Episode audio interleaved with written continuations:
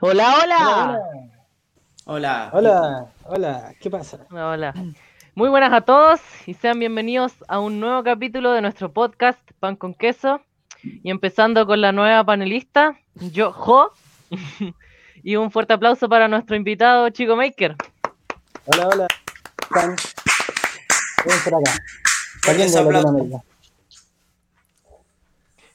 Hola, bienvenidos a todos, chiquillos. Eh, oye, ahora tenemos grandes invitados. Ahora estoy transformado en un avatar. Gracias, BTR.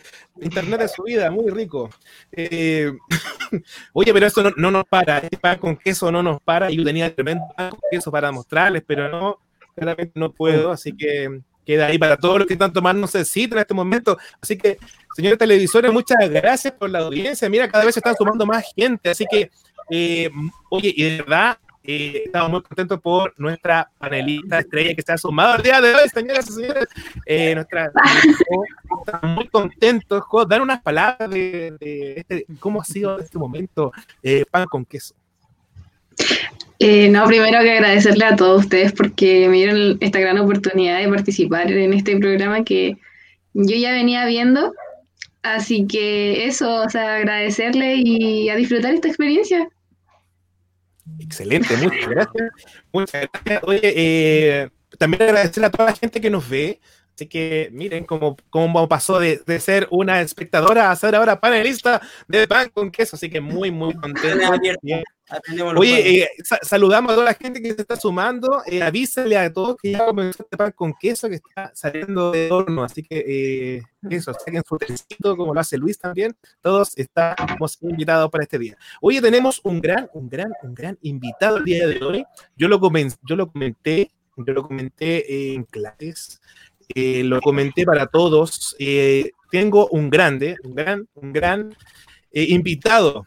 Invitado es ni más, nada menos que el chico Maker. Así que de verdad le damos este gran, gran bienvenida y nos gustaría, primero que todo, saber, cuéntanos, ¿quién es el chico Maker? Él mismo nos puede contar.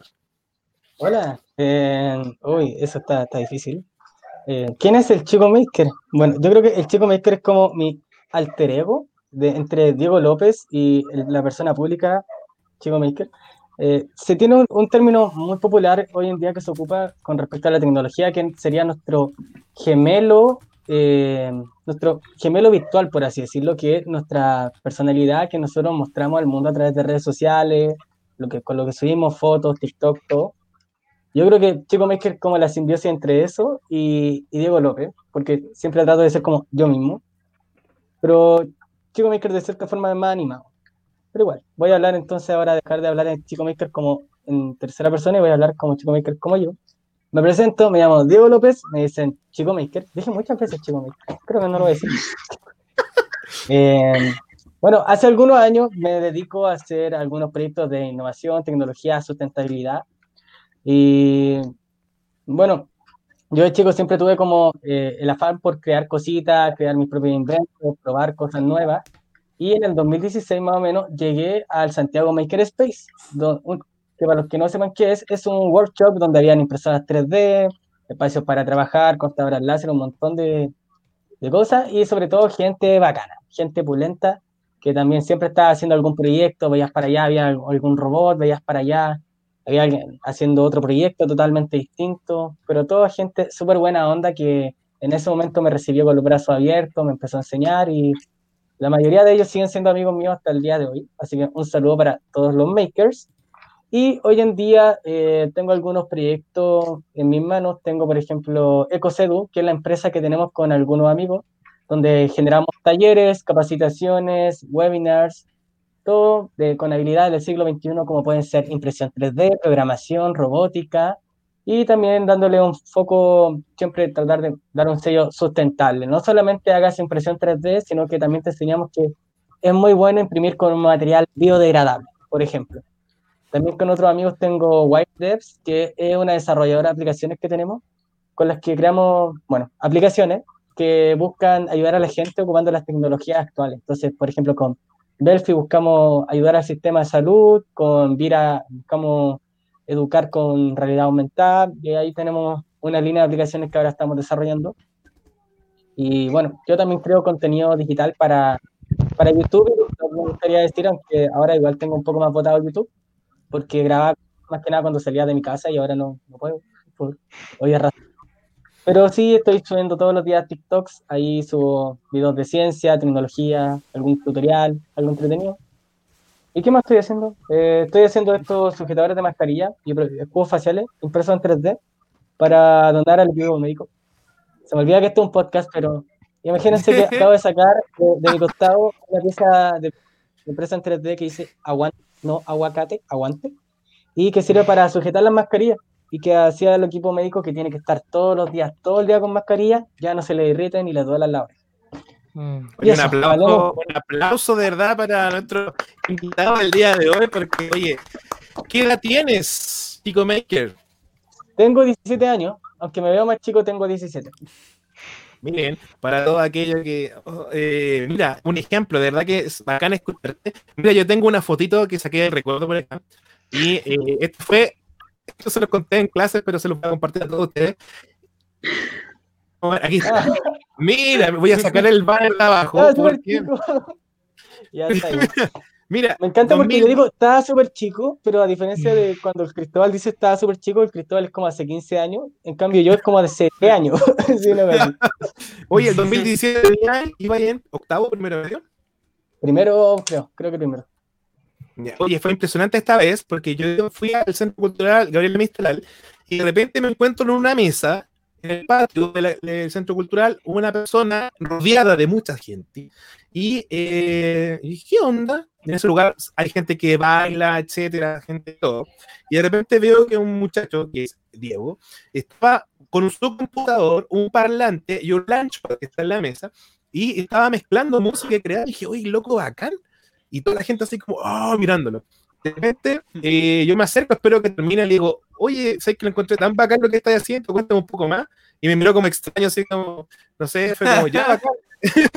Qué raro que alguien me pregunte eso. Y eh, nos pusimos a conversar y lo que me llamó mucho la atención es que me acuerdo muy bien ese, mira, no, yo hago cosas en 3D y me muestra que tenía muchas cosas que hacía con silicona o, y también me acuerdo que me mostraste cómo contabas los cordones de tus zapatillas con una cosa que hiciste con impresión 3D.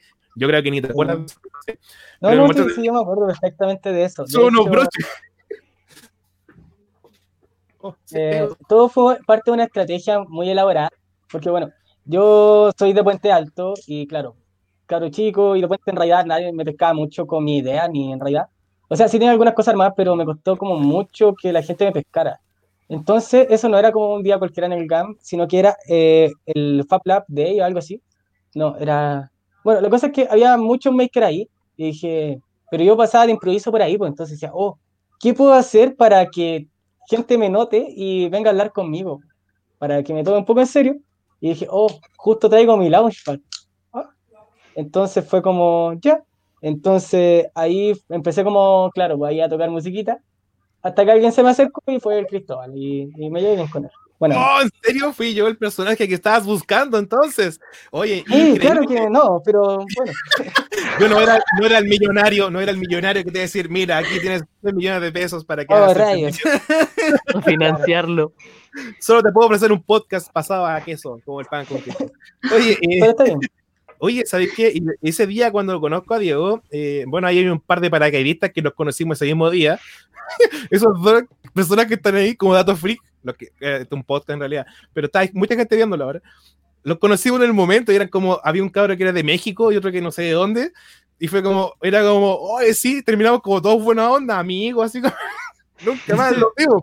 Igual nos agregamos y todo. Pero lo que me llamó mucho, bueno, ahí dice, pues, es gente que era de México. Lo que me llamó mucho la atención era que por primera vez escucho la palabra maker y me llama mucho la atención. Yo hablo con los amigos de, en ese entonces éramos Escuela de Música Digital y eh, Ariel me dice, oye, ¿sabes qué? No, eso está pegando súper fuerte y les comparto el Instagram. Me dijo, no, este, este cabrón chico él, la entendió.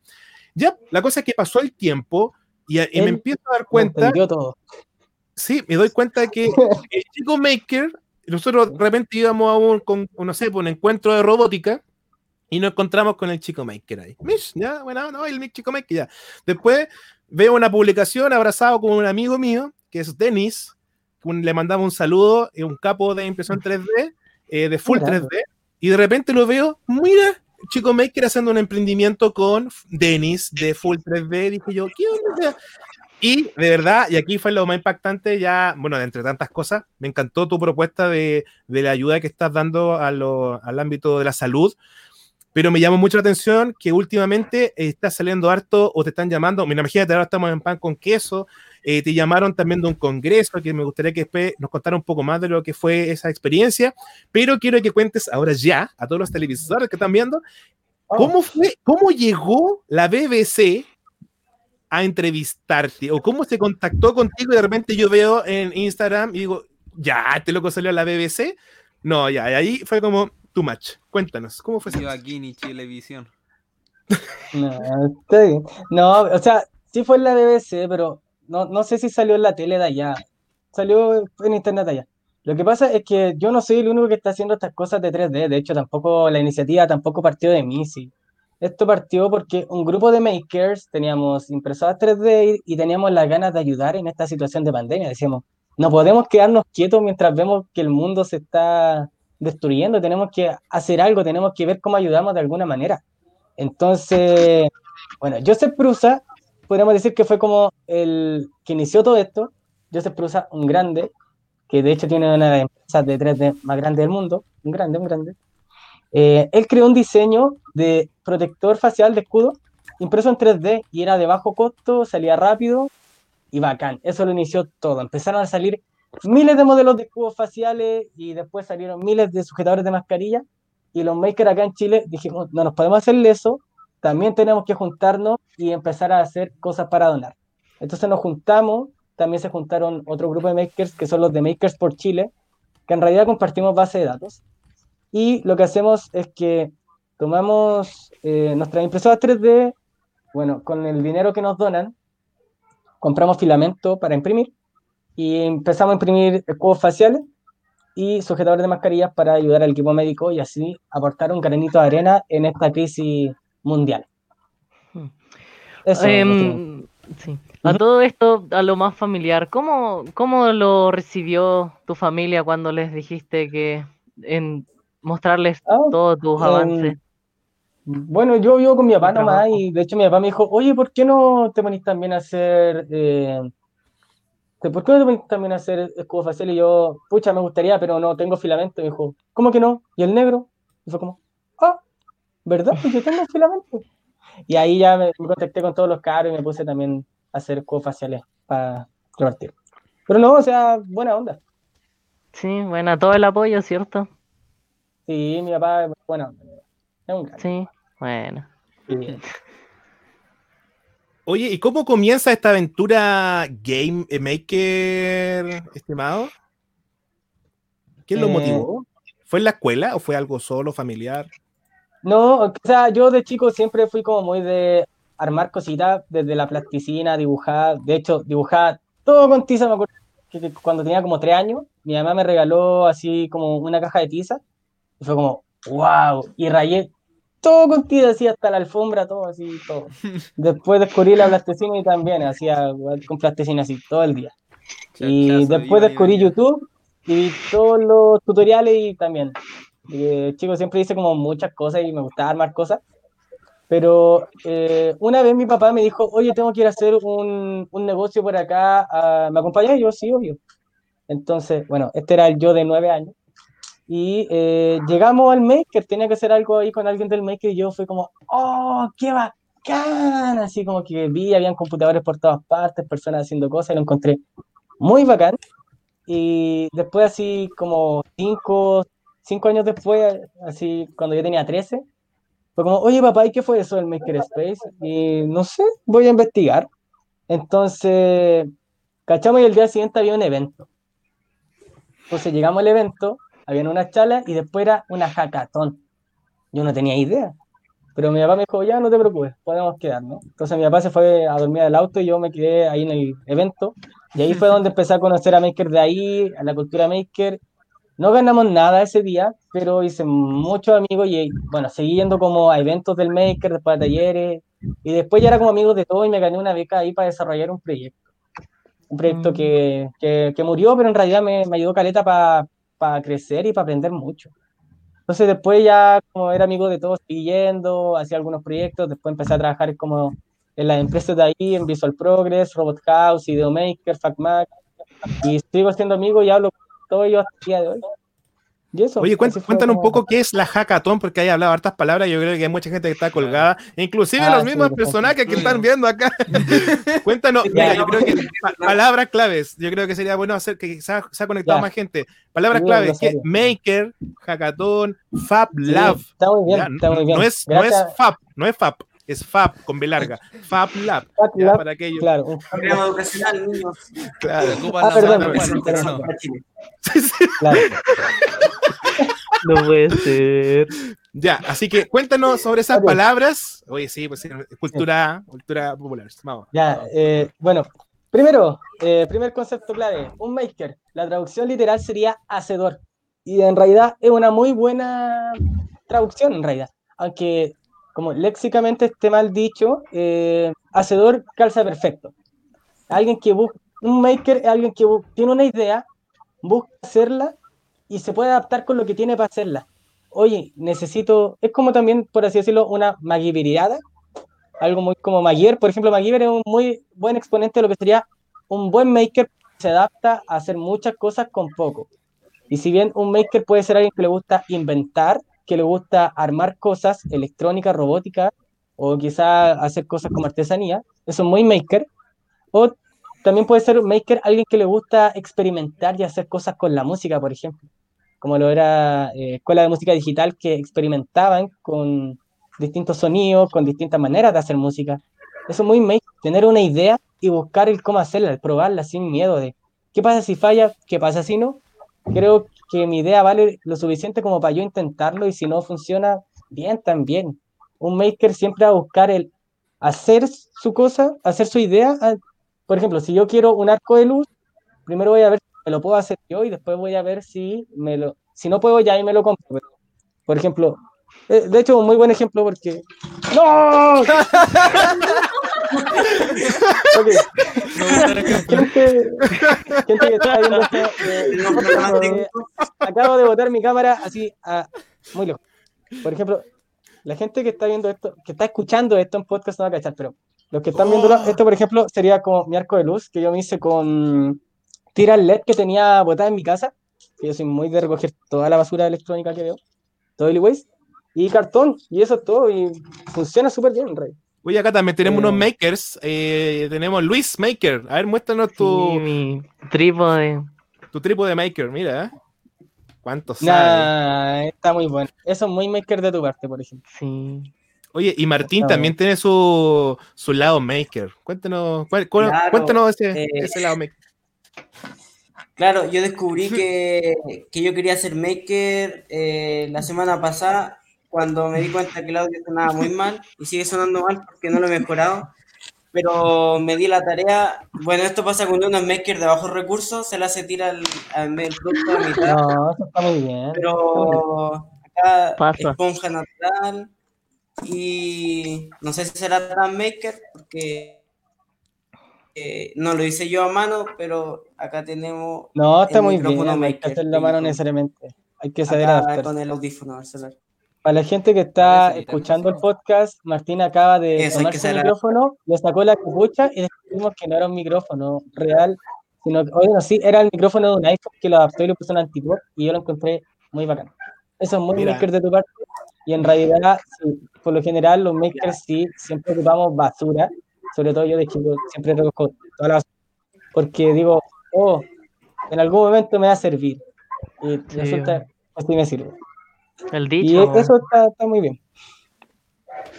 Claro, porque los makers estamos hechos para hacer la diferencia y quiero hacerte, aprovechando una pregunta, eh, ¿cómo ha sido esto de la generancia, o sea, diferencia generacional entre los makers de tu generación y los, y los makers de la generación pasada, como podría ser el profe o tu Claro, papá? no.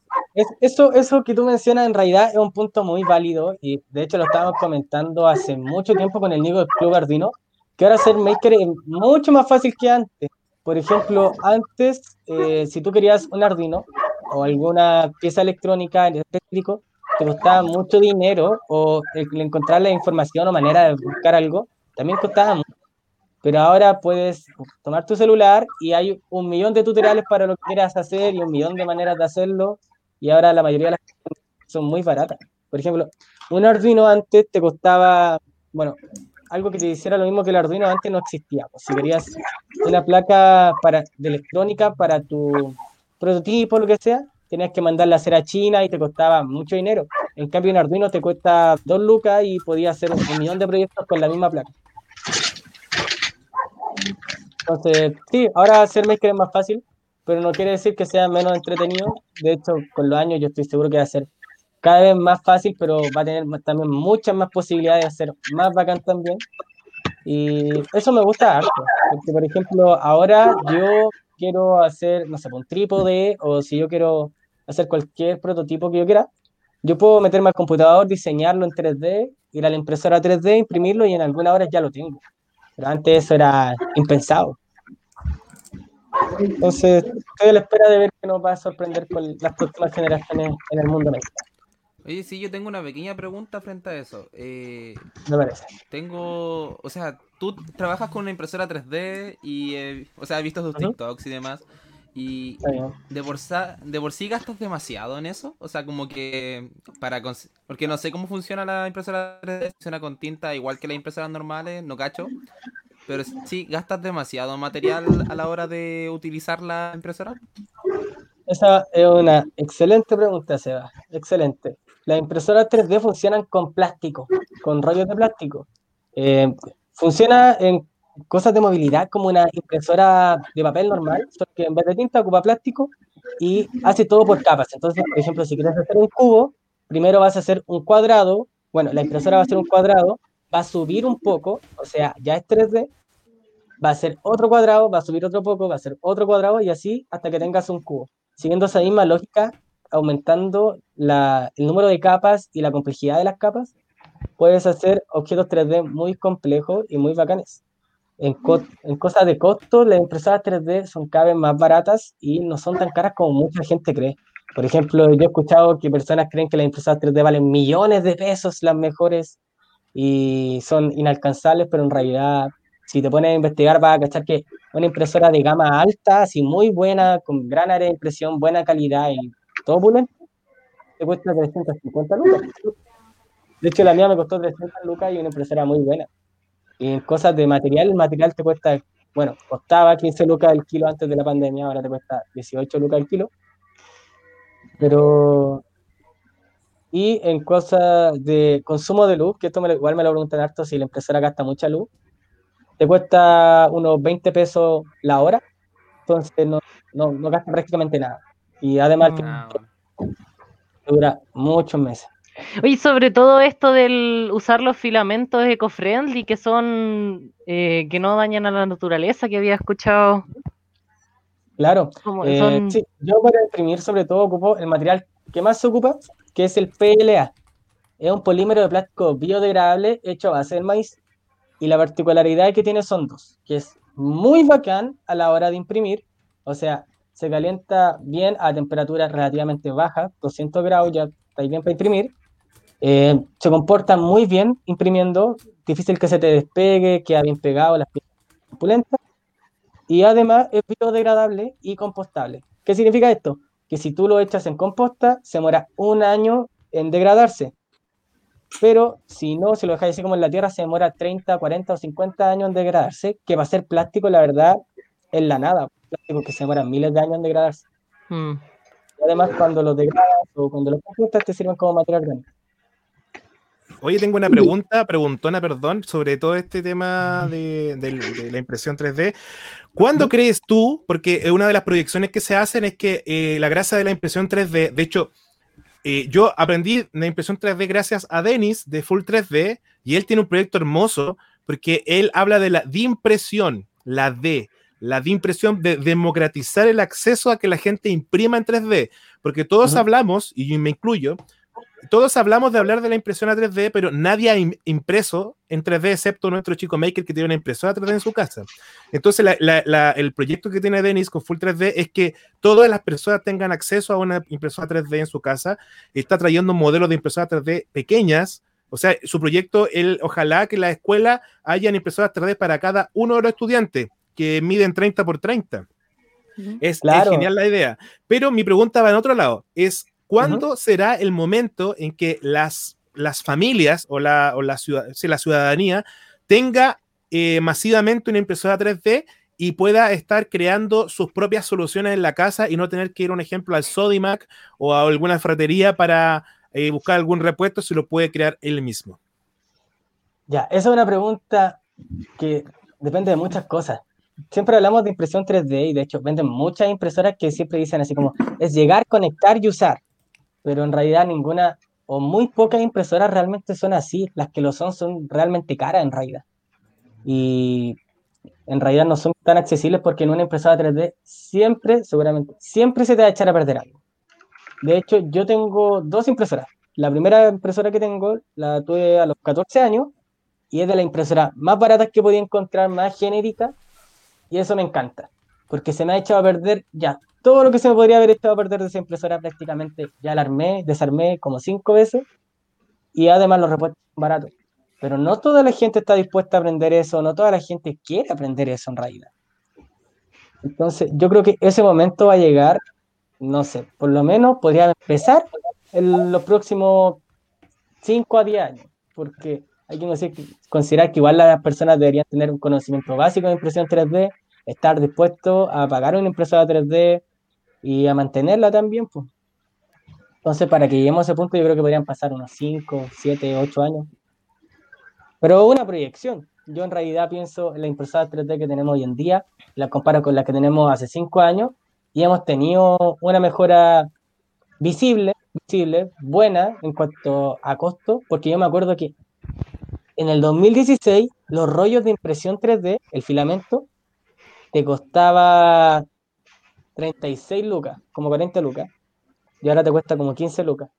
Entonces igual es una reducción importante en los precios. Entonces, Oye, él, él- él habla de filamento, para que se haga una idea, lo que alguna vez los papás lo han mandado a cortar pasto con una máquina de cortar pasto, es como, es como una caña, ese hilo de caña a pescar, pero más gruesa, es como, como ese grosor de, de hilo, ya es como un cable de audífono, como puede ser, pero uno. Ese es como el filamento Claro. de que habla, y hay distintos tipos de filamento, acá hablaron, hay filamentos elásticos, hoy hay filamento ya con plástico que endurece también, y demás. Y no solamente eso, yo creo que la gente no ha, escuchado, no ha visto que hay también impresoras para comida. No sé si no, ah, nos podías contar algo sobre eso. Y también en la construcción, ahora hay máquinas que construyen casas usando brazos de impresoras 3D. claro. La impresión 3D tiene, se puede aplicar en muchos campos, porque es básicamente la construcción mecanizada y automatizada. Entonces, claro, hay impresoras 3D que en realidad no se ven como una impresora 3D, que puede ser un brazo nomás. Se puede considerar una impresión 3D, una impresora, perdón, que hacen casas que la hacen con cemento, se van moviendo, y al igual que si, igual el mismo funcionamiento. Si imprimiéramos en una hoja de papel, pero sube e imprime miles de veces algo. Claro que hasta que tiene una casa hecha de concreto. Claro que en Chile eso no se podría implementar porque en Chile tiembla, nuestras construcciones no son así, de rígidas, no se puede. Pero algo muy similar o algo muy como realista hablando sería, no sé, una impresora 3D de chocolate, por ejemplo. Que es básicamente lo mismo. En un recipiente como que va derritiendo el chocolate y se va moviendo y hace lo mismo que una impresión normal. Hace una figura y, y listo, eso es básicamente todo. Por- pero, ¿por qué todavía esta tecnología le cuesta democratizarse? Yo creo que es por los temas que ya dije. Costos, la mano, bueno, la mantención y el aprendizaje de la gente. Que si bien no algo difícil de aprender, hay que estar dispuesto también a, a estar pendiente como a los pequeños detalles por lo mismo de la mantención de una máquina 3D. po. todavía se echan a muchas cosas. Yo tengo una pregunta y bueno, eh, como sabemos todos, estamos mundialmente en una crisis y quería saber en cómo se relacionan los makers con toda esta crisis mundial que estamos pasando y cómo ellos generan un aporte a la sociedad, etcétera. Claro. Bueno, a lo largo de la historia, los que han cambiado el mundo para, para bien, la mayoría de las veces, algunas veces para mal, pero que lo han cambiado, siempre han sido los makers. Hay que considerar que la primera acción que podríamos considerar humana, por así decirlo, eh, fue de un maker cuando tomó dos piedras, las chocó entre sí y formó una herramienta que corta. Eso fue muy maker, po, muy maker. Da Vinci, Nikola Tesla, todos fueron makers increíbles a lo largo de la historia que cambiaron y siempre en la catástrofe y siempre en las crisis, los que están dispuestos a crear algo para ayudar y a ayudar con sus conocimientos, siempre son clave a la hora de mejorar y crear nuevos inventos. Entonces, por ejemplo, necesitábamos más ventiladores mecánicos por un tema de que no hay y necesitamos para mantener a personas vivas. Los makers buscaron el ya bacán. ¿Qué tiene que tener? ¿Cómo lo hacemos? ¿Qué podemos ocupar? Ya, esto, esto, esto, bacán. Hacemos un ventilador mecánico que cuesta 10 veces menos y puede ayudar a 5 personas más. Perfecto. Yo creo que los makers son muy claves para todos, son claves para el avance en todos los sectores y sobre todo en las crisis. Porque díganme, ¿a quién preferirían tener en una isla desierta? ¿Alguien que sabe hacer casas con los árboles, que sabe cómo hacer ropa con hojas y que sabe cómo hacer una señal de auxilio y un bote para escapar? ¿O alguien que sabe mucho de matemáticas, por ejemplo? Al que sabe mucho de matemáticas. Ah, ¿Qué? muy bien. Ahora me engaño. Ahora me engaño. ¿Tú crees- Está bien. A lo que voy es que ¿Tú los crees- makers son un pilar fundamental de la sociedad y me gusta que sea así, que siempre seamos más, cada vez que seamos más makers. Pero tú crees que como que los makers podrían salvar como a la humanidad, porque igual ellos como que ayudan mucho en el tema ambiental, ya que recolectan y todo ese tema. Entonces, ¿tú crees que podrían Sí, salvar obviamente. al mundo? Hay que pensar que el mero hecho de intentar experimentar con una vacuna, creando compuestos que nunca se habían hecho, ya es muy maker. De hecho, la otra vez caché que los que hacían, los que estaban trabajando en una vacuna acá en Chile, necesitaban hacer un experimento para medir, un- un- no me acuerdo qué era bien, pero necesitaban que fueran unos tubos y la gracia era que había como un stand que era magnético, pero que estaba muy caro. Pero uno dijo, oye, ¿y por qué no ocupamos una impresora 3D para hacerlo? Y lo hicieron como por 3 lucas. así. Yo creo que los makers son clave también para salvar a la humanidad en caso de cualquier cosa. Y, y, pucha, igual no, no me gusta mucho decirlo porque siento que puede ser un poco como autorreferente en cierto punto, pero, pero es verdad, igual. Es importante siempre intentar nuevas cosas para buscar una solución a los problemas. Eh, te voy a hacer mi última pregunta.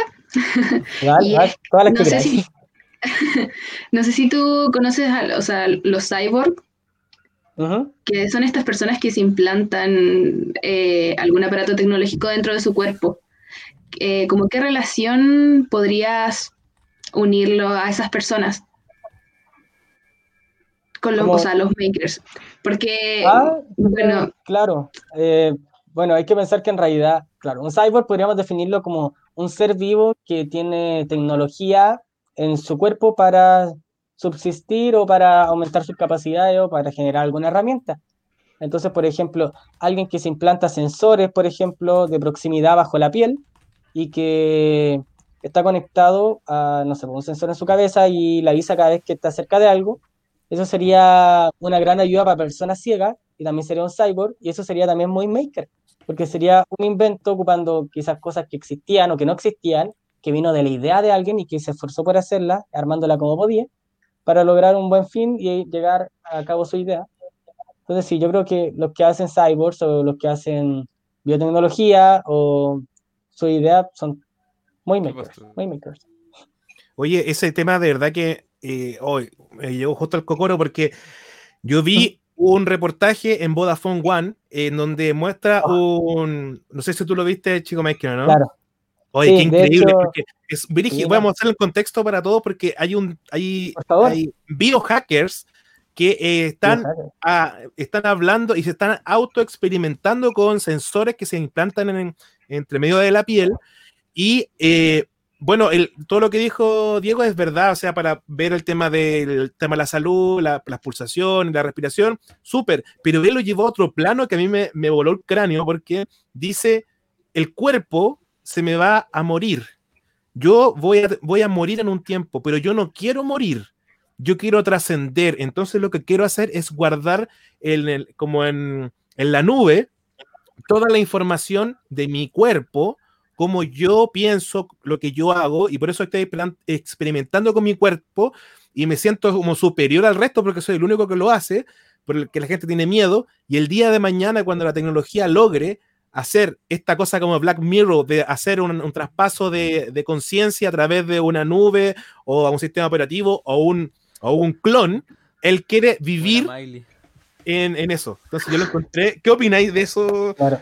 Bueno, en realidad si lo miramos desde... Bueno, los hackers técnicamente también son makers. po. Hay muchas como profesiones o pasatiempos que se pueden considerar makers y entre esos los hackers lo son. po. Y claro, pues, los biohackers, de hecho, técnicamente un hacker space, un Fab Lab y un maker space podríamos decir que físicamente son iguales porque también cuentan con lo mismo. De hecho, si ustedes jugaron Watch Dogs 2, por ejemplo, la, la guarida hacker, donde había una impresora 3D y ahí desarrollaban sus proyectos, eso existe en la vida real. Se llama Hackerspace, que también es un lugar que partió, bueno, fue una moda que partió en Nueva York, por, por ahí, donde un montón de personas notaron que tenían herramientas y que les gustaba desarrollar proyectos en su casa y dijeron, oye, ¿por qué no hacemos esto de manera más colaborativa? Y ahí lo hacemos en un espacio, juntamos las herramientas de todo y todos trabajamos, no juntos necesariamente, pero en el mismo espacio. Y así nacieron los Hackerspace, los Makerspace, que fue una moda que sigue hasta hoy, que es muy bonita. De hecho, ya en Estados Unidos es muy rentable hacer un Hackerspace o Makerspace. Y claro, pues el tema de hacer un biohacker también es muy maker, pues, porque se atreve a, a llevar a cabo su idea de la manera que él conoce y si no la conoce, aprende para llevar a cabo su idea con lo que él tiene. Así que también es muy maker, muy maker. Aprobado. Apruebo. Ya, a ver. Tengo una pregunta, la estuve pensando mucho rato. Y Me parece. la voy a soltar. Suéltala, al Que, toque. como sabemos que vivimos en Chile y bueno, de por sí. Ayúdenme a salir, ayúdenme. No soporto más este gran- sufrimiento. Que no, estamos en Latinoamérica. Pensamos lo mismo. Eso mismo. tenemos la gran complicación de vivir en Chile. Tapeo en Latinoamérica. Entonces, frente a eso mismo, eh, tú desde que estás trabajando en esto de, de ser maker, que ya llevas, tienes 17 recién, pero ya llevas varios años en esto, eh, a ver si frente a esto, el Estado chileno, no sé, ¿crees que tú, o sea, tú crees que el Estado chileno incentiva el movimiento aquí en Chile o ustedes están básicamente por las suyas? Mira, quizás me gustaría decir que, que sí lo incentiva mucho, pero sería mentir en realidad.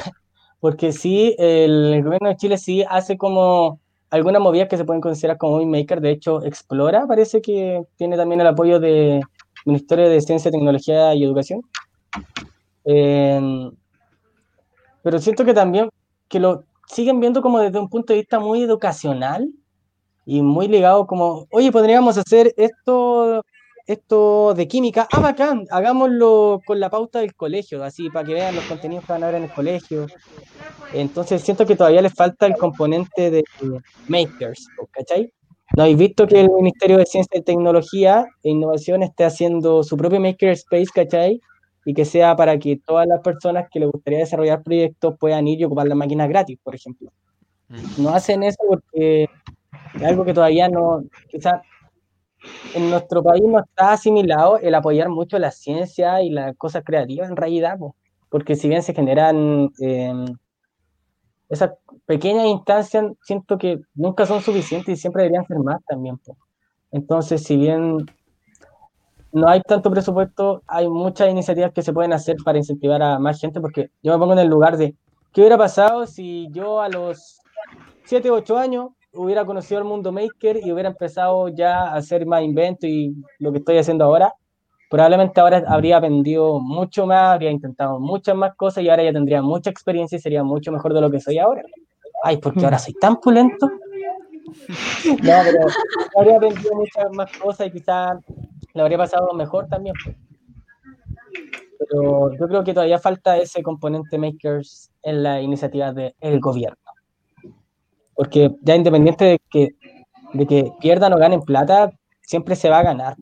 Siempre incentivar ese conocimiento, siempre va a llegar algo bueno. ¿Cómo sabéis que por esa iniciativa de crear un, un makerspace gratuito, eh, no incentivaste a cinco inventores que, no sé, que en el futuro inventen algo para eliminar el cambio climático, por ejemplo? O que inventen algo para revolucionar la tecnología. Em, así que, Ministerio de Ciencia, Tecnología e Innovación, denme plata. Quiero plata.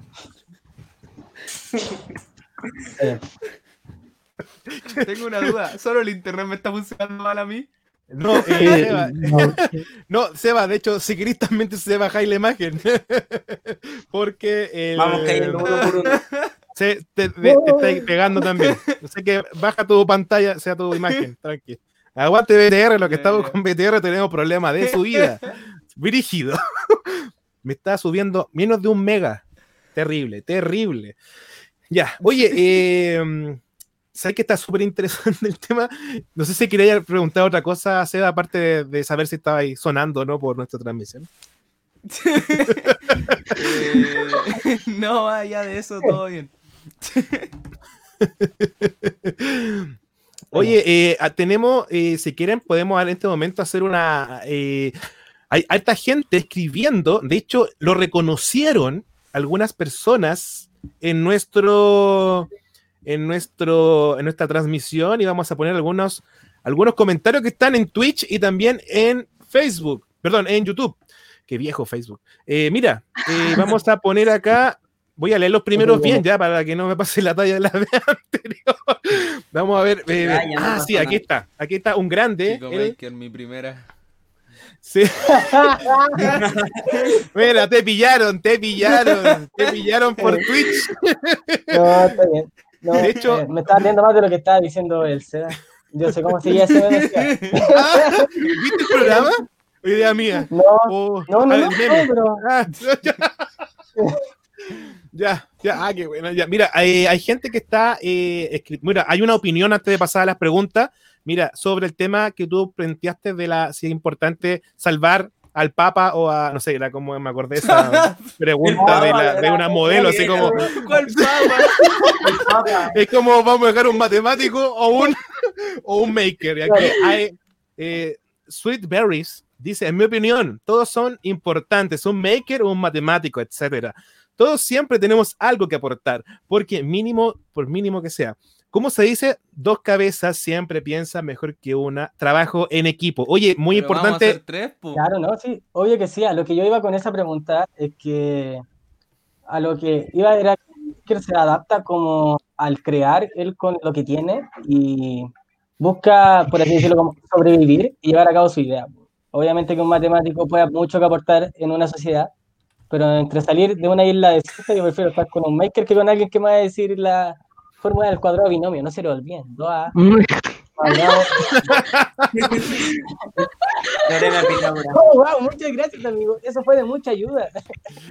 Oye, tenemos Yo más, como tal un árbol. tenemos más preguntas, tenemos más aporte acá. eh, voy, a, voy a ir para atrás. Oye, de, de nuevo está con nosotros un grande que hay que, hay que, hay que mencionarlo. Un saludo para el gran Felipe Esparza que está siempre siguiendo nuestra. Saludando a Don que él- Rodrigo. Sí, está, está saludando a un chico porque le preguntan, oye, ¿por qué está acá con nosotros? Porque él viene a aprender. ¿Ya? Así que es un grande, un grande. Uno así nunca que deja de aprender. ¿eh? Exactamente. Sí, Gran verdad, gran verdad. Exactamente. Oye, acá tenemos una pregunta que quiero eh, lanzarla, que te- eh, específicamente para el chico Maker.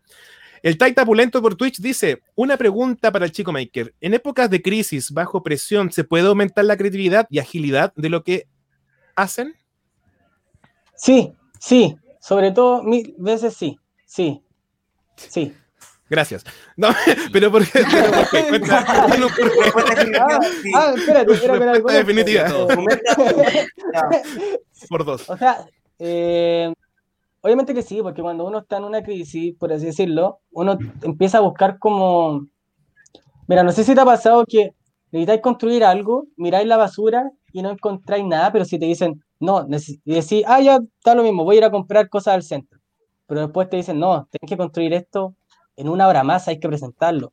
Y de repente la basura que estáis mirando ya no se ve tan basura.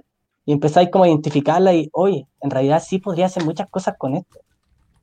Obviamente yo creo que una crisis también sería como ese gatillante para el, ya no tengo que hacer algo por simplemente hacerlo o para algo mediano plazo, no, tengo que hacer algo porque necesitamos sobrevivir, tengo que hacer algo para ayudar a gente ahora.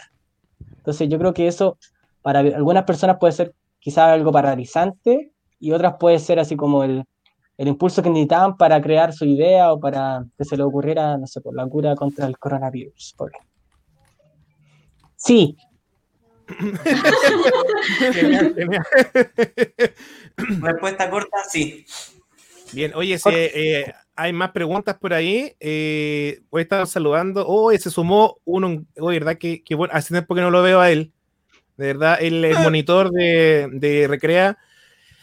Oye, nostalgia acá. Hola Benja, ¿cómo estáis? Un abrazo a la distancia. Hace mucho tiempo que no, no nos vemos por el tema del coronavirus. Y, y nada, pues, un abrazo. Qué bueno que te conectaste, Benja. Un saludo.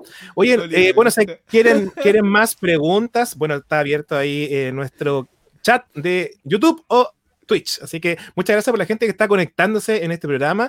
Y, y nada, pues queremos saber más de nuestro invitado de hoy con Chico Maker. Hace una descripción Tinder. Ah. Una descripción Tinder. No, de hecho, es muy curioso que lo digas así porque. Eh, no, pero sí, como que últimamente, eh, en estos últimos meses, sí me han estado como preguntando y haciendo como entrevistas y cosas, y tengo que dar una descripción de mí mismo.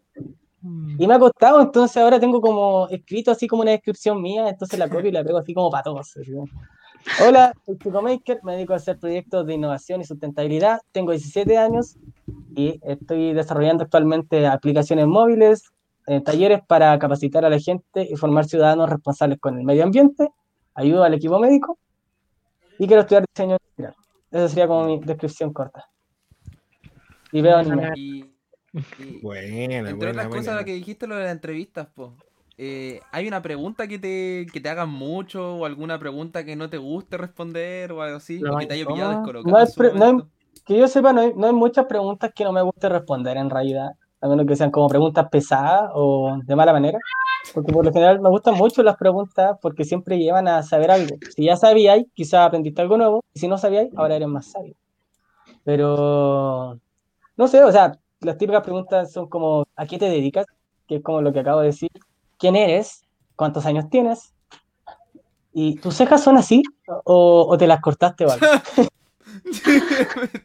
Porque No, para debe que ser está broma. escuchando esto, yo, yo tengo como poquitas cejas como en las puntas y no, no me hice nada, soy así de siempre. De hecho, tengo amigos así que nos conocemos de los siete años y jugamos y todo así, full amigo, y así ahora, ¿qué te hiciste en la ceja? Y yo, "Eh, hermano, tengo la ceja así de siempre, no puedo creer que no te hayas dado cuenta. Eh, después lloro. Está bien, todos tienen sus deformidades. Yo tengo un pecho hundido. Los pechos. No, es verdad, es como un, un agujero al infinito aquí.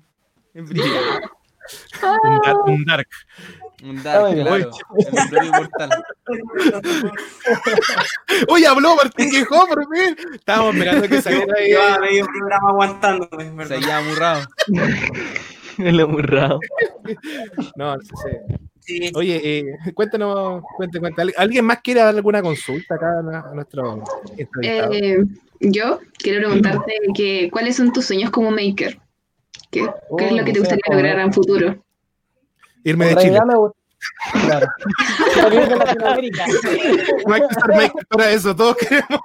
No, en realidad, fuera de la broma, fuera de la no broma, creo que sea un sueño maker. todavía, Sueño de todavía no me. todos. No, sí, es un sueño de todo, salir de Latinoamérica. Pero no, en realidad, yo siento que todavía hay muchas cosas para hacer acá en Chile. Pero sí me gustaría, así como, uno de mis sueños máximos sería como, bueno, ir al espacio, obviamente, creo que uno de mis sueños más grandes es ser astronauta y poder aplicar lo que yo sé para ayudar en experimentos y si hay algún percance, poder dar una solución rápida para arreglarlo. Además que tengo como mucha idea y siento que el espacio es como un campo donde se puede innovar un montón. También me gustaría, no sé, pues, trabajar en alguna empresa como Google o algo, desarrollando distintos prototipos y proyectos para ayudar a la gente y al planeta, sobre todo. Entonces, por ejemplo, si me ofrecen trabajar en Google para desarrollar un sistema de cañerías que lleven microalgas para así controlar la temperatura alta en lugares muy soleados, a la vez de que se genera oxígeno, medicinas y comida a la gente. No me roban esas ideas mías. Ah. Eh, eso sería mí bacán. Y eso que acabo de hacer es muy poco maker en realidad, y, y me, me disculpo.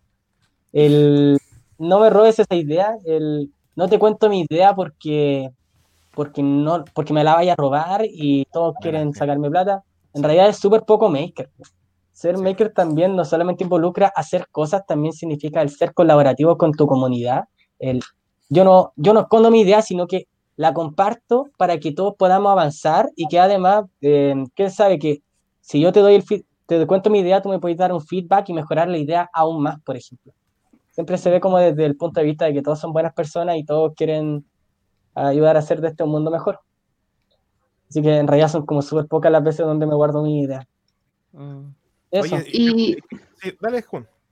Ah, no, es que yo siento que igual el apoyo emocional y, y todo eso es súper importante para una persona para lograr sus objetivos. Y además tú me contaste, o sea, tú contaste que, que tu papá igual te apoyó. Entonces, ¿qué le dirías a esas personas que no tienen el apoyo y, y dicen, pucha, se bajonean por no poder recibir nada? Y no sé si me entiendes. Sí, no, en realidad, eh, tengo que decirlo, las cosas en realidad al principio no son fáciles. Eh, mi papá siempre me ha apoyado en lo que él más ha podido, siempre le cuento mis proyectos, mis ideas, lo que estoy haciendo. Mi papá siempre me cuenta su opinión y me da recomendación y cosas, porque mi papá también ha hecho como... ah, ah, siempre tiene algo que decir, eso me encanta también. Además de que siempre él me llevaba al maker o, o a donde tuviera que ir y siempre me apoyó mucho, pero hay muchas cosas que que claro, pues quizás yo me gustaría haber recibido más apoyo. Por ejemplo, no sé, pues hubo muchos talleres y cursos que no pude porque no tenía plata, otros porque no podía optar porque era hombre y está hecho solamente para mujeres. Eh, y yo no soy mujer, pues entonces no, no podía optar a, a esos talleres gratuitos. O, por ejemplo, no me, mira, me miraban en menos también por ser más chico, o no me pescaban en realidad, o... Siempre van a haber complicaciones. Lo importante es ingeniárselas para sacar provecho de la situación en el buen sentido de la palabra y siempre hay que buscar uno mismo su propio apoyo. Si bien no hay oportunidades, tampoco quita que tú las podáis generar.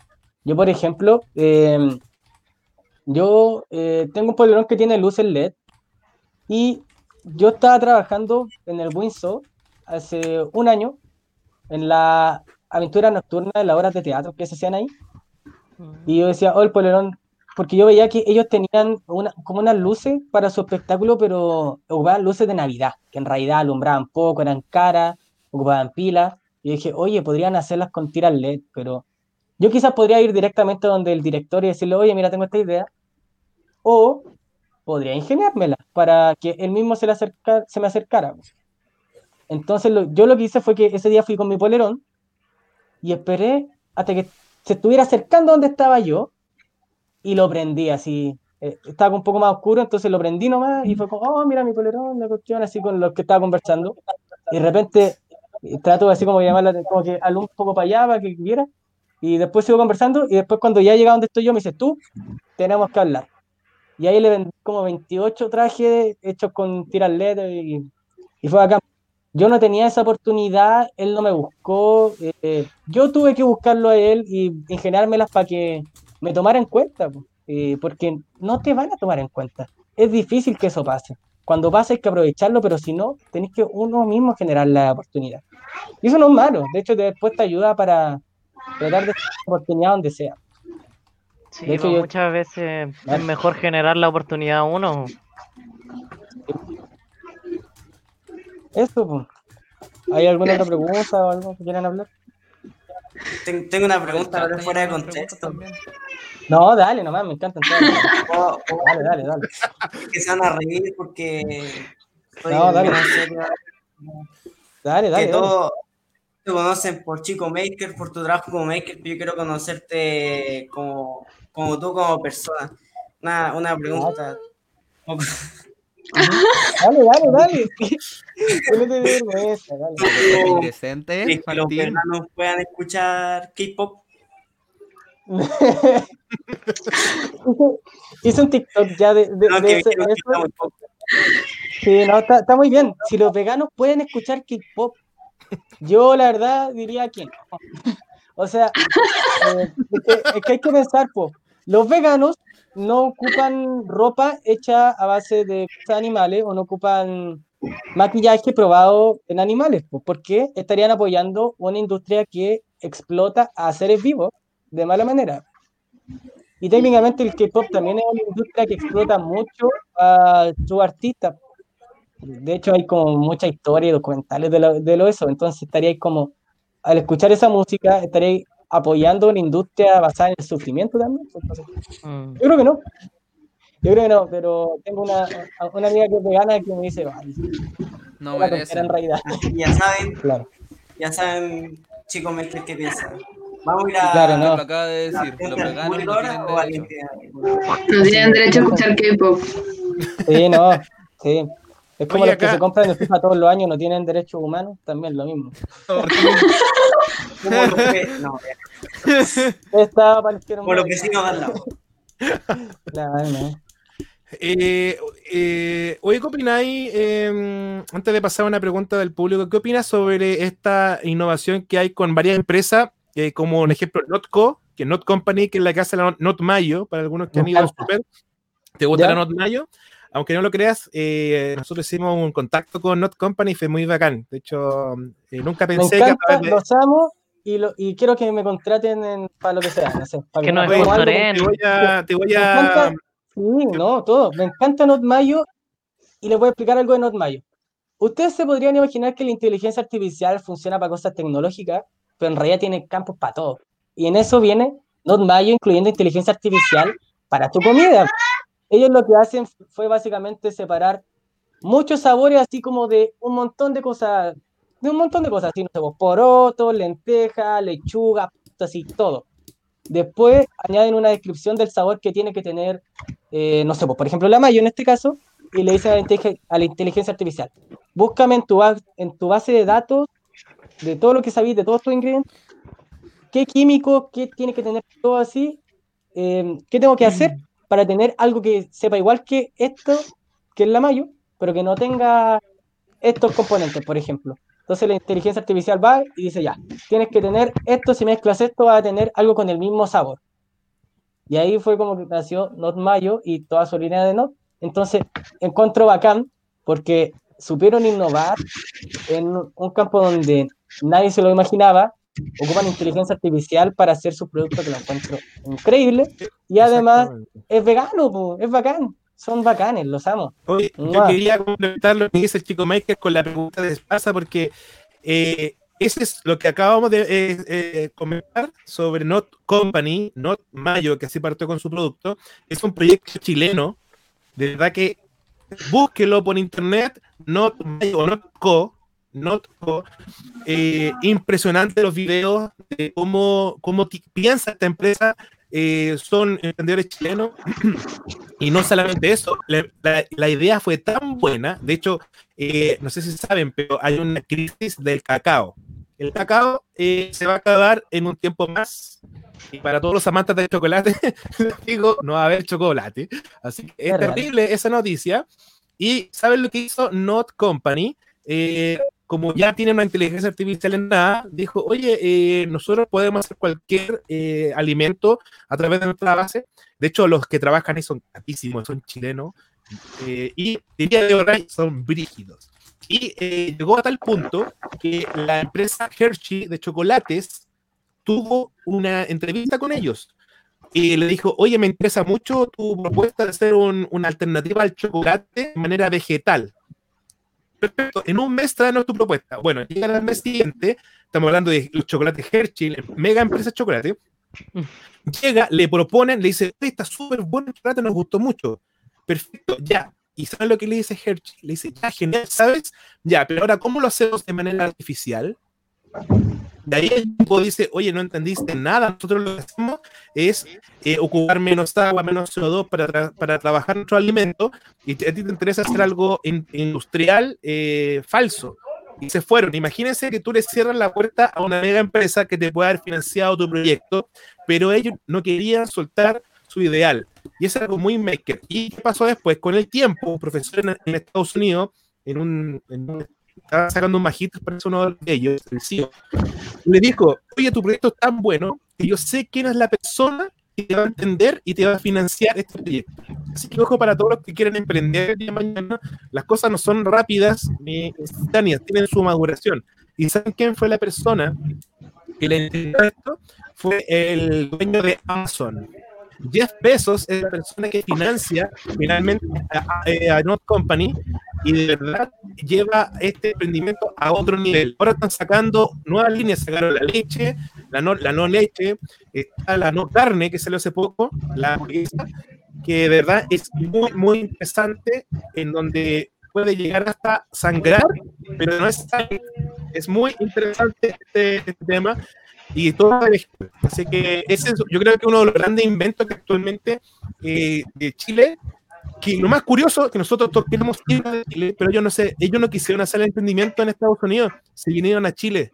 Y la razón es la siguiente, dicen que acá es el, el mejor ecosistema para levantar un emprendimiento, según ellos. Es que también hay que evaluar el, lo que ofrece el mercado ahora. Eh, allá en Estados Unidos tenéis Silicon Valley, que es la madre de la innovación, donde todos por lo menos tienen tres emprendimientos. Acá en realidad es súper difícil emprender y por lo mismo también hay pocos emprendedores. Emprendedores de real con una startup, ¿cachai? A lo que voy, un emprendimiento que implique también innovación. Aunque emprender siempre merezca innovar, que sea un factor importante la innovación. Igual, yo eso lo reconozco de Chile, que sí, acá, por ejemplo, al ser también una comunidad más pequeña de innovación, también es más fácil como sobresalir, por así decirlo. Pero no te quita para nada el mérito. De hecho, Not Mayo, los amo, por favor, sponsorenme, no sé, algo. Los amo. Tengo hartos seguidores tengo- en TikTok, Yo tengo el hagamos algo. contacto de Not Company. Vamos a hacer un trueque, chico maker. Quiero hacerte un Sí, trueque. Cuando yo estoy hablando como Daft Punk en este momento, como dicen por ahí, todo robot. Grande BTR, me encantas. Mira, si el día de mañana tú llegas a irte del país, acuérdate de nosotros, acuérdate de nosotros. de. Y, y cualquiera de nosotros que salga, acuérdese de cada uno de nosotros. Eh, yo te voy a dar el contacto de Not Company. Ya, me parece increíble. Muchas gracias. ¿ya? Me encanta. Y fue súper, y fue súper, y fue súper loco porque, y quiero compartir esto, y lo he hecho con los chiquillos en el, en el colegio. Chiquillos, yo solamente etiqueté, en- de hecho, usted, usted va, si usted va al Instagram de Recrea, va a ver una foto de unos chicos con una mayonesa. Yo etiqueté a Not Company y ellos me respondieron y por Instagram me comuniqué con ellos y, tuve el contacto con ellos, tuve la reunión y todo. Así que con una, con una simple imagen o un simple hashtag pueden lograr muchas cosas, chiquillos. De hecho, sí, yo por ejemplo, yo también tengo como mi lado artístico donde pinto y hago cosas. Y yo eh, también me gusta mucho el graffiti, me gusta mucho la cultura y el arte que se puede hacer con él. Y bueno, yo en realidad eh, guardo todas mis latas de graffiti para reciclarla o hacer algo con ella. De hecho, allí en mi pieza, no sé si pueden ver, bueno, la gente del podcast no lo va a ver, pero ahí tengo muchas latas arriba. Y lo que hice fue, eh, yo estuve con unos amigos en un taller que era de Tutupac, que era básicamente hacer un robot baterista. Hay un video de eso en mi canal de YouTube. Y lo que hice fue tomar estas latas, tengo unas latas altas, unas chicas y unas medianas, y unas que tienen más, unas que tienen menos, y conecté estas baterías robóticas a las latas y hice una batería chica con latas de graffiti, que me gustó harto en realidad hacerlo, y etiqueté a pinturas mota, por ejemplo, que eran, que son, de quiénes son estas latas, y me regalaron una, así un six pack del toque de, de latas que después ocupé para pintar y lo encontré bacán. Gracias, pinturas mota. Son buenas. ondas. Que, eh, pero eso es un súper buen ejemplo de, de atreverse a intentar algo o atreverse a llevar a cabo tu idea. Eso también es muy maker. ¿Qué maker Gracias a lo que me dijo chico Maker ahora, nuestra próxima meta es conseguir el patrocinio de Red Bull. Así que Red Bull, si estás viendo esto, patrocínanos. Esperamos nuestras No, pero de hecho, Red Bull es muy maker. Si tú lo piensas, Red Bull no solamente es maker por, la, las carreras esas locas que tienen así como donde la gente hace sus propios carritos. A propósito, yo quería participar, pero ¡boom! Estallido social y ¡boom! Pandemia. Así que para la próxima Red Bull, eh, espérenme ahí, Red Bull, si me quieres pagar porque está ahí.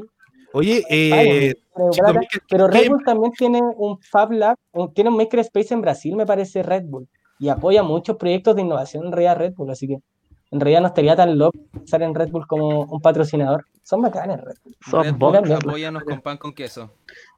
Por favor. De paso, de paso, hablemos de Nvidia para que nos tiren unas 2080, así, para Claro, no, bien al ciber. ¿han pan probado queso lo comemos ya no está saltando muy alto. El pan con queso viene con dos mayo. Fruna, fruna. Viene con RTX, viene con RTX también. Sus tabletones. Está bien, está bien. Bueno, Tabletones. Di- Diego, eh. ¿qué cosas se ching- qué proyectos se chingaron este 2020 gracias al COVID? Qué bueno que preguntes, porque tengo una lista. igual se reinventa el hombre. Lola Palusa. Sí, eh, bueno, por fortuna, la, la mayoría de las ideas que tenía se pudieron como adaptar a la pandemia. De hecho, yo, de hecho, esto es algo que me gustaría algún día, eh, si hago como una charla para TEDx, eh, he pensado que esto va a ir sí o sí, que es eh, cambiar de foco. Es muy importante el cómo saber cambiar tu idea para que sea rentable. Por ejemplo, yo tuve la idea en diciembre de hacer audífonos sustentables. Tomar audífonos de la basura, imprimir en 3D una carcasa y hacer cables que se pudieran intercambiar, cosas que si se echan a perder, no tuvieras que cambiar todo el cable, solo el tramo que se echó a perder, y lo mismo con el conector. Yo presenté esta idea con Denis, empezamos, bueno, a todo esto yo iba recién a trabajar con Denis eh, en Full 3D como técnico, técnico de impresión 3D, y dije, "Mm, Denis está muy metido en la innovación y tiene un poco de plata. Y llegué, la entrevista ya bacán, ¿te puedo presentar una idea? Tenía un momento.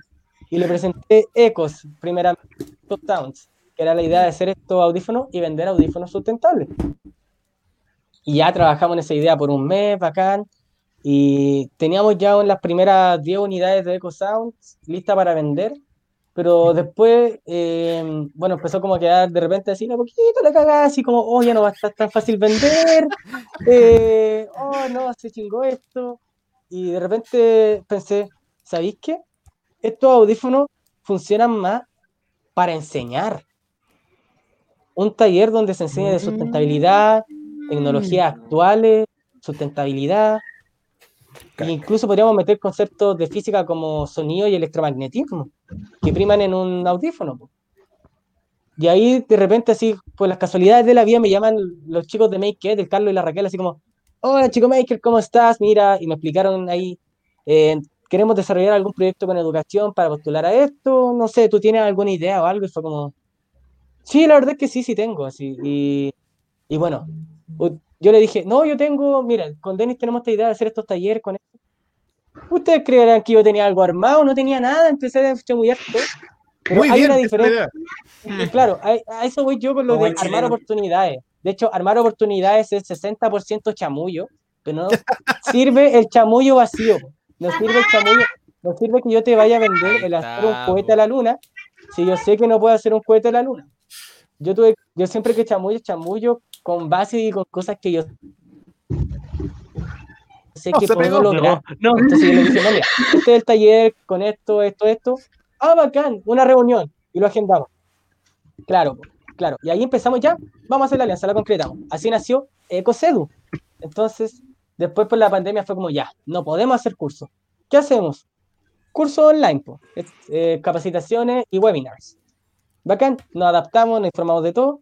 Y ahora ofrecemos cursos para el Ministerio de Educación incluso, eh, de 3D, de digi- alfabetización digital, metodología STEM, de programación robótica, tenemos ahí.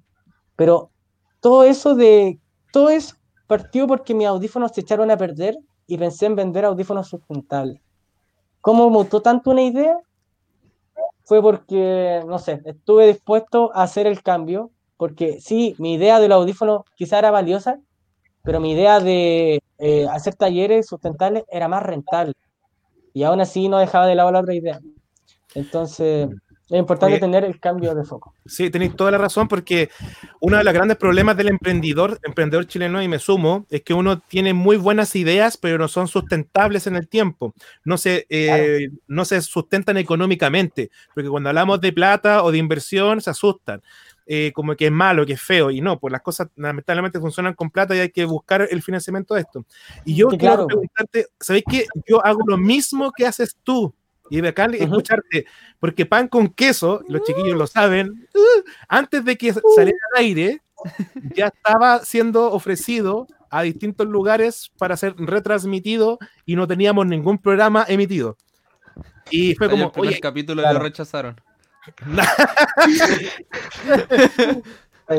No, he estado No, no. mi lenguaje. Exactamente, no, no, sabes que funcionó bastante bien y me pasó lo mismo. Yo igual, lo que sí hay que tener claro, y esto es para todo un consejo, tengan clara la idea. Y eso es importante porque Sí. si no te van a pillar.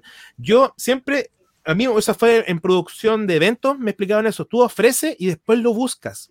Tú di que lo tienes y después te buscas, no, tengo un Sí, circo, claro. sí, me, me puedo conseguir un circo, ningún problema, así, ya, y tú nunca tuviste un circo. Después que hiciste el negocio, a- a- amarraste, ahí te podías buscar el circo. Y claro, Entonces, pero tampoco, tampoco es ir a buscar lo loco. A, a eso iba yo con el chamullo racional y con base. Yo, por ejemplo, eh, no sé, pues no tenía ningún taller armado, pero yo sabía que podía armar un taller. Yo sabía que todo lo que, se podía, lo que tenía que hacer, yo sabía que se podía hacer. Y lo podías ¿El hacer tú cómo? también. y que lo podía hacer yo o con la ayuda de alguien más. Yo Sí. no necesito, por ejemplo, yo he vendido algunos proyectos de robótica, pero yo no necesito saber programar en Arduino expertamente. Yo sé editar código en Arduino, por ejemplo, para que haga lo que yo quiera, que lo hago mucho en realidad porque es mucho más práctico que ponerme a programar de cero. Pero si, por ejemplo, me piden un proyecto totalmente nuevo, y digo, ah, ya, perfecto. Eh, Tú quieres un asesor que dispense dulce. Ah, ya sí, puedo hacerlo, pero en realidad yo conozco, no sé, hay un módulo de Arduino que me sirve para esto y se lo junto con esto, pero yo no me sé la programación, por ejemplo. Pero yo no necesito saber programación. Yo me necesito saber el número del, del loco que sí sabe programar. Exacto. A eso voy. po, ¿cachai? Eso es. No necesito Exactamente. saber, necesito eso tener es. el número del que sí sabe. Eso es, y eso es, chiquillo, eso es gestión. Tú tienes que aprender a delegar, por eso el trabajo en equipo es muy importante. Claro. Oye, vamos súper bien con, con este programa y yo creo que es el momento. No sé si tienen alguna otra pregunta o pasamos ya a, nuestra, a nuestras recomendaciones del día de hoy. ¿Qué dicen ustedes? Ah, yo quiero, yo quiero hablar de, de que me, me di cuenta que en realidad me fui por, por otra rama. Soy muy bueno para eso. Pero tú me habías preguntado qué proyectos se me habían chispoteado por la pandemia. Ah, ¿verdad? Y bueno, está el proyecto este de ECO, que iban a hacer cosas presenciales, que ya uno hacía hace mucho tiempo, y yo lo acepté, y no me molesta, en realidad resultó muy bien. Pero también yo, justo me había hablado así, una fundación y una corporación, para empezar a hacer así muchas charlas y pagarme dinero, y, y no mal dinero, buen dinero, para empezar a hacer charlas eh, y cursos a lo largo de, de Chile, yo iba, iba a ganar bien por hacer lo que me gustaba. Pero llegó la pandemia y chacha, ¡pam! ¡Madres! ¡Adiós! Y- Oye, ¿sabes que vamos a hacer un programa de toda la gente que teníamos proyectos muy geniales? Y de hecho, muchos de los invitados, yo creo que van a contar esa historia y más, porque de verdad que fue Todos este hablando 2020, juntos a la vez. este 2020 iba a ser maravilloso, pero gracias pandemia. Es verdad. Pero, también igual yo siento que, sí, igual siento que tampoco desaproveché tanto, el- siento que me, me puedo adaptar bien a la pandemia. Eh, no sé, me refiero a que puedo adaptar los proyectos a lo que necesitaba, que fueran online. E incluso aproveché para terminar y saqué mi primer libro, que en realidad, no sé si podría llamar, sí, es un libro, pero no pero tampoco una producción muy grande, lo hice casi todo yo y me ayudó un profe de lenguaje con la redacción porque soy un poco disléxico nomás. Y, pero bueno, de hecho lo puedes sacar, está gratis en mi TikTok si quieren buscarlo. Bueno, también puedes sacar TikToks y siento que también he aprendido como muchas habilidades que siempre quise aprender, pero no me hallaba el tiempo. Entonces, por ejemplo, yo estaba, progra- estaba modelando 3D con un programa y siempre quise aprender a ocupar Fusion 360. Y ahora por la pandemia dije, ya voy a aprender. Y aprendí lo mismo con, con muchas otras cosas que siempre quise aprender. Y en resumen, siento que pude emplear bien el tiempo. Y estoy feliz por eso. Eso. Gracias por ver. Gijón quiere decirte algo. Sí, no sé qué le pasó, se está lagueado para eso, ¿no? Sí. ¿Yo? ¿Qué pasó? Ujú. ¿Yo lo tengo que decir? Dani leyendo. Estaba viendo Tinder, estaba viendo. Tinder y no leyó lo que estamos escribiendo en la pauta, en la pauta instantánea, vamos. Está bien. No, es que en serio, estoy, estoy medio perdido. Está en Estamos otra. hablando del, de lo que está pauteado o lo que salió hace 10 La que se segundos. ahí en el chat ahí pauta instantánea. Pauta instantánea. Bueno, eh, como, como dije, soy el que menos lo toman en serio, así que me mandan a hacer estas cosas que nadie quiere hacer. Y yo soy el que está bien. Sin aburrarse. Así que mm, tú hablaste de TikTok. Acá, mira, justo me llegó una notificación de TikTok. Debe ser tuya. No. Mira, mira, y hay, hay una persona que puso acá algo de TikTok. Mira, mira, mira aquí, Entonces- mira. Dice ahí, yo te sigo en TikTok, más encima dicen ahí. Muchas gracias. Bacán. Ya, Martín, hágala. Así que de parte de todo el team pan con queso, queremos pedirte una- Ya, po. muy- Ya, pues se escucha cortado. Ah, ah, el micrófono ahí está fallando. ahí parece. Sí, no hay micrófono, no hay micrófono. Ahora se escucha, ¿verdad? Ahora sí se escucha. Sí. Ahora sí. Es que quiero que se escuche fuerte y claro. Quiero que se escuche fuerte y claro. Quiero que lo oiga. Ay, Ya, ¿verdad, Martín? Chico Maker, por favor, ¿podrías Sí. hacerlo publicidad en TikTok? Hacerlo en TikTok a queso. Maravilloso. Es que es- obvio Lo dije, que, lo dije. que sí. De hecho, muchas veces me escriben así como, como niñitos o me escriben así como, oye, hazme publicidad, porfa, ¿me puedes hacer publicidad? Y yo, eh, claro, yo hago, pero si, si tienes una buena iniciativa, sí. Por ejemplo, el otro día me dio mucha ternura porque eh, un, un niñito de como 8 años eh, me etiquetó en un TikTok que hizo él mostrando su invento que era como un batidor para batir eh, una taza y fue como, qué bacán, me recordó mucho cuando yo era chico y yo también hacía esos tipos de inventos. Y dijo, mira, chico, Maker", y yo, obvio, lo seguí y no sé, pues le hice un dúo reaccionando para que gente lo siguiera. Y, y yo siempre voy a apoyar el, conteni- el buen contenido que yo siento que aporta y yo siento que estos podcasts aportan. Así que, obvio que sí, si se me da la manera, obvio que sí. En resumen. Vamos a hacer un TikTok para, para que nos apoye. Sí, pues, háganse un TikTok eh, y ahí suben, no sé, pues, los mejores momentos del podcast y ahí Sí, le po. hago dúo o algo, no sé. Buena idea, buena idea. sacar clips del stream. po. Buena idea. Buena idea, buenardo, buenardo. Oye, hagamos un momento de Aparte, recomendaciones. ¿Qué pasó? El creador. Digitales, es creador, creador nato. este, Creador de buena idea. Mira. Oye, eh, me gustaría recomendar, chiquillos, eh, algunas cositas de esta semana. Yo sé que esta recomendación es un poco añeja, pero cada vez, toda, cada semana lanza una actualización maravillosa. Chiquillos, yo sé que no todos, son, el equipo Pan con Queso, yo los obligué a que tuvieran esto. y yo sé que de mala gana lo han tenido, pero chiquillos, instalen Telegram. De verdad que es una maravilla. De verdad, ahora subió, puedes transferirte archivos de 2 gigas. Los voy a evangelizar en Telegram. Mira, eh, Telegram es maravilloso. Es maravilloso. Así que, eh, puedes bajar películas y un montón de cosas. Puedes transferirte archivos y eso. Gracias. Telegram para todos ustedes. Gracias Telegram por patrocinar este capítulo. Muchas gracias. Gracias, Telegram. cara. Ya, eh, yo quiero hacer mi, mi recomendación eh, que sirve sobre todo para estos tiempos donde tenemos que hacer todo online. Ningún computador ten- tiene cámara buena, hay que decirlo, muy pocos. Y para eso yo recomiendo ocupar Droidcam. Yo, por ejemplo, ahora estoy ocupando la cámara de mi teléfono, la delantera que es mucho mejor que la cámara de mi computador y además la puedo mover como independientemente y es mucho más cómodo. Así que esa es mi recomendación. Solamente te instaláis Droidcam en el celular, te lo instaláis en el computador y por Wi-Fi se conectan y listo. Ya podía ocupar la cámara del celu en el computador. De mi espacio publicitario. Llegó mi momento de mi recomendación. Eh, bueno, Photomath es una aplicación en la que si bien estás haciendo algún ejercicio X de índole matemático, te puede resultar muy útil, la verdad. Con una simple foto te explica todo y te da la opción de ir paso por paso ah, para donde... Para no perderte, la verdad. Muy sencillo, Ahora, 10 de 10, muy fácil de usar. Y eh, muy buena, muy buena. Quiero aportar algo a esa recomendación de que además es bacán porque ocupa inteligencia artificial. Aunque no lo crean, Photomat ocupa inteligencia artificial para reconocer qué número está viendo. Y Eso lo encontró pulento. Otro buen uso de la inteligencia artificial. Yo también quiero recomendar una. Se llama calculadora. Yo voy después. ¿Qué tiene de bueno la calculadora? Que es mejor que Photomat porque nos pone a pensar a nosotros. E incluso tiene sus versiones móviles. O sea, eso, ¿quién lo tiene? Porque Nadie el cuadrado de binomios es importante. Claro. Bueno, Y también claro, quiero recomendar la cuadrado, aplicación Alarma. Quiero recomendar la aplicación Alarma, la cual hoy día la descubrí. La descubrí Oye, es que es que descargar la parte o viene.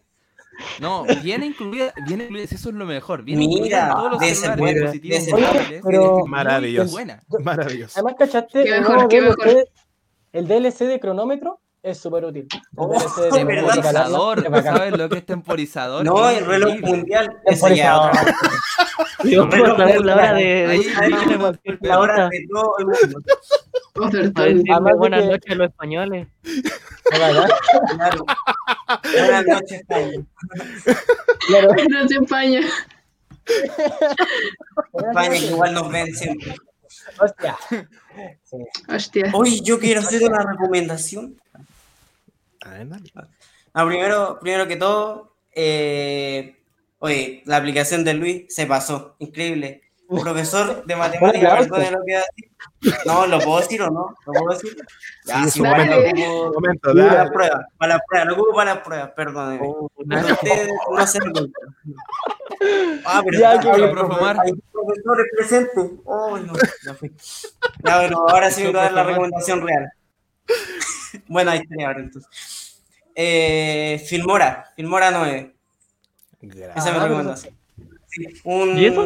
editor de video completo, fácil, sencillo, cualquiera puede usarlo.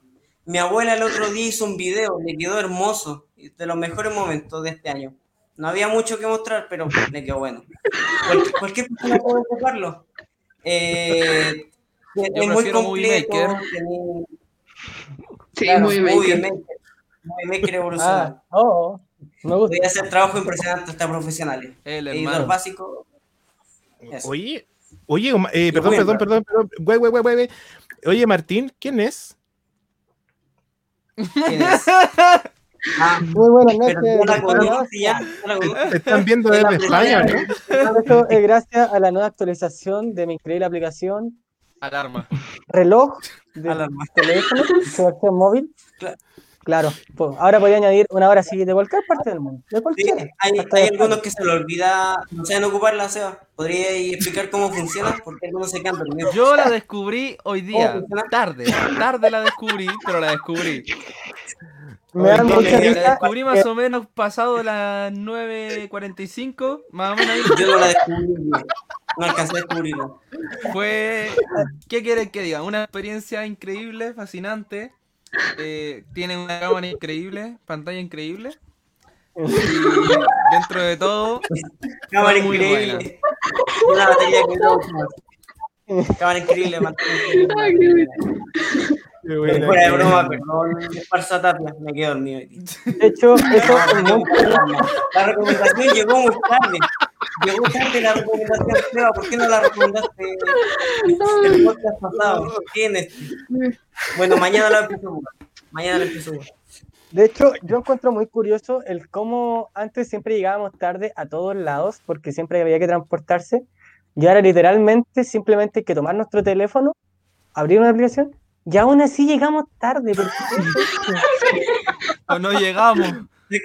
¿Quién? ¿O no llegamos? Se va, de su Claro, ¿no? Por favor, gente, Es ocupen que alarma. la locomoción Así, de hecho, está muy complicada.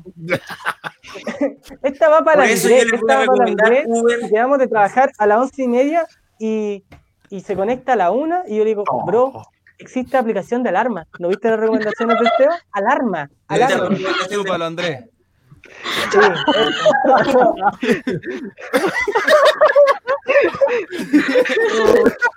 ya. Murió, murió murió lo family friendly de este programa. No, con olvido de mi amor de y los cariño. mayos. Not Company, no se enojen conmigo. Yo no fui. Yo no fui. Not Company. Responsorenme. Los necesito y Eso es lo ustedes que necesitan. Es lo que necesitan. Oye, muy buena recomendación del Seba, a todos les encantó. Debería dar Sí. más recomendaciones así. Sí. Falta la de la ¿Jodo Jopo. tiene alguna recomendación? Tu recomendación. No, yo no tengo ninguna Lo que sea, lo que sea. recomendación. Lo que sea, una Lo que serie, sea. lo que sea, lo que sea. Google. Yo recomendé algo que no estaba pauteado, lo saqué cinco minutos antes. Pucha, de- qué- vean pan con queso. Es lo mejor. Ah, mira. Ah, Buena Mira, yo te recomendación. tengo una Qué recomendación. Si no quieres, si, si no sabes si es de día o de noche, solamente tienes que asomar tu cabeza por la ventana. Mirando al cielo puedes saber si es de día o de noche, dependiendo si está o no está el sol. No tengo ventana. Hackeando el sistema. Sí, Oye, tengo una aplicación TikTok. Sí, Yo voy a recomendar TikTok porque ahí pueden encontrar a Chico Maker prontamente pan con queso colaboración. sí, ya. eh, buena recomendación esa. Sí, Eh, eh, sí, eh, eh. TikTok, está bien. De hecho, yo tengo que decir que estoy bastante orgulloso porque voy a llegar a los 100.000 seguidores y jamás he hecho un baile de TikTok ni para TikTok y eso me tiene orgulloso. Oye, Muy feliz. Bravo, un aplauso, yo Bravo, creo que bravo, Bravo, bravo, bravo, maestro. Bravo, bravo. Se lo merece, se lo merece. Oye, pero ¿qué pasa con los bailes? el Amazon. No, no, es que yo soy demasiado rígido. Tengo como un instinto fisiológico de no poder bailar. De hecho, como muchos estilos de baile, Yo- no los bailo mal, así asqueroso, no, ne- nefasto. Así que, Yo quiero, yo quiero empezar un challenge en TikTok. modo Cristo. Un challenge del pan con. Challenge amasado. Chuta, ya. Me está llegando un mensaje por el Mensaje por interno. Me, están, me están diciendo que debemos cerrar el programa. Qué triste, lo lamento a todas las personas que nos están viendo, pero este programa ha llegado a su fin. Había que llegar a su fin. Tenía que llegar a su fin. Porque Yo quiero darle las gracias por invitarme al programa. Lo pasé, lo pasé súper bien. Ojalá poder hacer alguna colaboración en el futuro. Eh, fue muy chistoso. También si sacan alguna versión del podcast un poco menos formal, donde ya podamos de- hablar más- menos family friendly, también estoy dispuesto a ir. Eh, Ese el nada, de pan con queso, cuando el queso está bien Eso. fundido, pero ese es para más. eso, eso, eso es el- Pan queso. Sí. Ese es el próximo. No, pero el queso más fundido me su- suena mejor. sí, Le hacemos-. Hacemos competencia Julio César. El queso ya se derritió ya. Es Que sea el Logan. Me suena como, como, como a una clave, así, el queso ya se derritió, así. Es que no sé, yo, yo solamente no quiero que me vayan a quitar. Ya, gente, porfa, no me quiten ningún auspicio por esto. Yo, ya, ya, ya terminó el No, de programa. hecho váyanse. vas a ganar Ya, ahora, con ahora esto. sí. Ya, Vas a ganar, a mí no me llamó te mucho la atención, así siento como que hablan todo el rato en clave con lo del queso, así como, amantes del quesillo, así como. no sé. Qué mal, pero, pero no sé, yo, yo así veo Chico Maker, hola amantes del quesillo, Chico Maker está con nosotros y yo digo, ¿qué me metí? ¿A qué acepté? ¡No te terminé! Ese fue el No, no, tema, no. ese fue el tema, fue el tema. Yo soy encargado del área creativa de este podcast. Aguante el Yo soy el quesillo, maker del podcast. del quesillo. aguante el No. quesillo. Mal, no puedo funar. Aguante. Buena No. ¡Ay, qué mal! Aguante el quesillo sureño. Bueno, volviendo a lo que estábamos.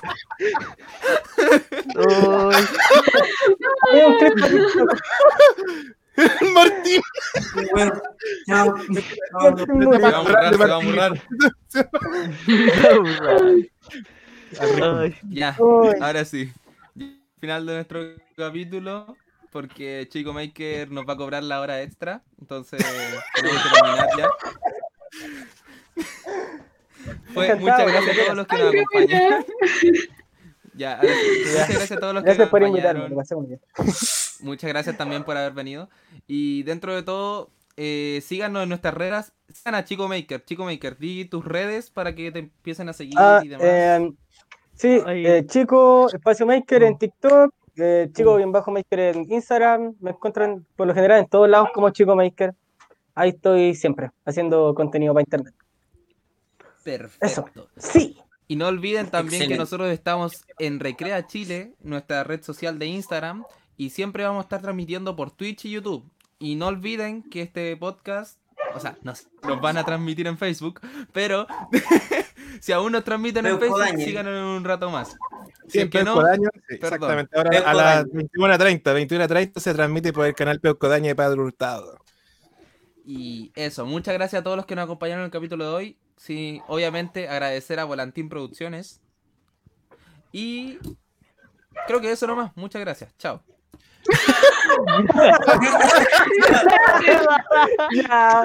Chao, chiquillos, que estén muy bien. Un abrazo. Chao, muchas gracias. un abrazo que sea. Gracias, chiquillos. por Bueno, invitarme. muy, muy Un bueno. estar acá. Nos vemos. Nos vemos, chiquillos. Chao. Nos vemos. siguiente Adiós. martes, acuérdense. Chao, chao. Adiós, amantes del quesillo. Nos vemos.